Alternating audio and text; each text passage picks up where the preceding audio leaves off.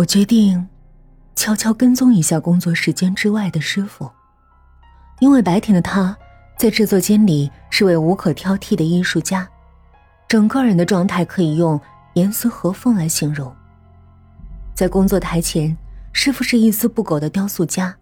各种糕点原料按照精确的比例充分调和后，在他那双灵活有力的手下呈现出规整的形态。在涂抹奶油或果酱时，他手中的磨刀仿佛刻刀，他本人也仿佛是对自己的作品抱着吹毛求疵般严苛态度的雕刻家，带着令人难以想象的冷静与耐心，长时间与手里的半成品对峙。这里挑到一星，那里补上一点儿，最细微的欠缺都不能容忍。在烤箱前，师傅是聚精会神的观察家。前面我已提过，他是以秒为单位来观察蛋糕和面包在高温下的变化的。几十分钟的时间里，他屏息静气，凝视着面团的膨胀程度、烘焙色泽的完美程度，整个人一动不动。如果可以的话，我想他连眼睛都不想眨一眨。这种看似静止，实则相当辛苦的状态，常常令师傅在打烊之后。不得不轻捶着腰背缓解酸痛，脚步也微微发颤。在灶火前，师傅是精益求精的死神。对待那些新鲜漂亮的水果，他知道如何让他们把自己芬芳柔嫩又纤细脆弱的生命之美最大程度的献出来。在我成为他助手后不久，师傅就给我示范过一次如何制作蓝莓果酱。他把新鲜的蓝莓倒进清水沸腾的锅里，那些浆果宛如被吓得要死的眼睛一样，只保留了一秒钟原本的色泽与光彩。当师傅拿着一柄细长光滑的木勺，仿佛指挥家一样轻柔的搅动时，浸溺在热水中的蓝莓表皮开始变软皮塌，渐渐与果肉分离。此时的浆果们已经快速的精疲力竭，死神已经不可避免的来临。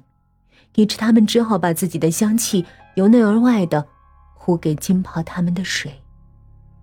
当地上的生命消失时，天空常常会降下纷纷扬扬的雪花，而师傅同样会如此对待这些献出珍贵果香的蓝莓尸体。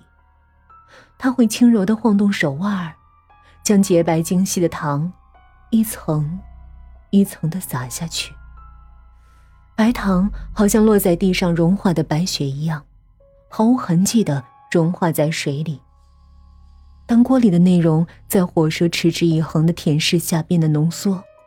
一个接一个的冒出沼泽地里那种粘稠的气泡时，师傅会拿出一只网眼极细的金属筛网，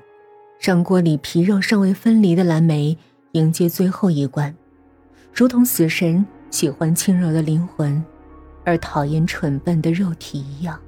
在师傅手中的山网下，一切果皮和粗大的果肉纤维都无法逃脱，等待他们的只有冰冷的棺材、垃圾桶，只有那凝聚着芬芳与细腻的精华，才能一滴滴的落在优美的瓷盘上，等待着下面的制作步骤所带来的新生。总之。白天的时间里，我那双高度保持敏感的眼睛看不到任何破绽和漏洞。平心而论，这样认真严谨的师傅，在我看来是个相当值得尊敬的人，而且这么完美的专业度，在年轻异性的眼里，也是很有魅力的。但每周三准时出现的血腥气，却成为我心头挥之不去的一个幽灵。心头有这样的一个幽灵存在。你是无法百分百的去尊敬或热爱一个人的。我开始悄悄的跟踪工作时间之外的师傅。经过我半个多月的观察，师傅在工作之余的生活就像一杯白开水，可以用几个词来全面概括：公车、超市、住处、水果摊儿。每周只有一次，仅仅是买。新鲜的野樱桃，没有娱乐消遣，没有亲朋探访，没有任何出现在上述几点之外的活动，师傅往往在晚上十点不到就熄灯睡觉，窗口一片漆黑。我能确定他不曾乔装打扮，换一身装束，呈现出一种可疑的面目，因为他身上那股我已经熟悉的体味儿，不曾在他回家之后被我警惕的嗅觉抓住过。他的生活几乎就是一杯白开水，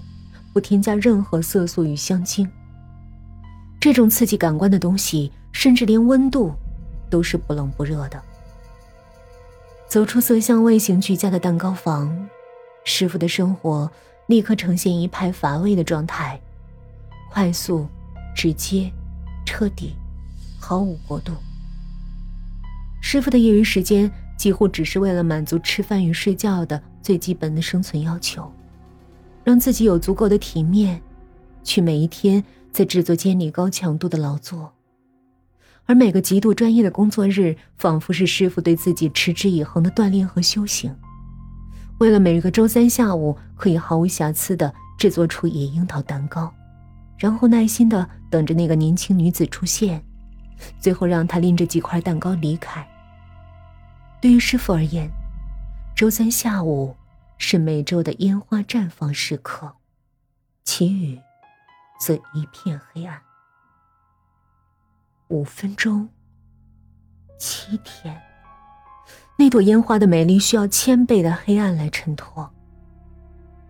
唯一让我觉得不同寻常的就是，每周二晚上，我都能闻到一丝从窗口飘出来的血腥气，非常微弱，细的仿佛要断了，但我还是准确无误的闻到了，它就是第二天。隐藏在野樱桃蛋糕里的血腥气。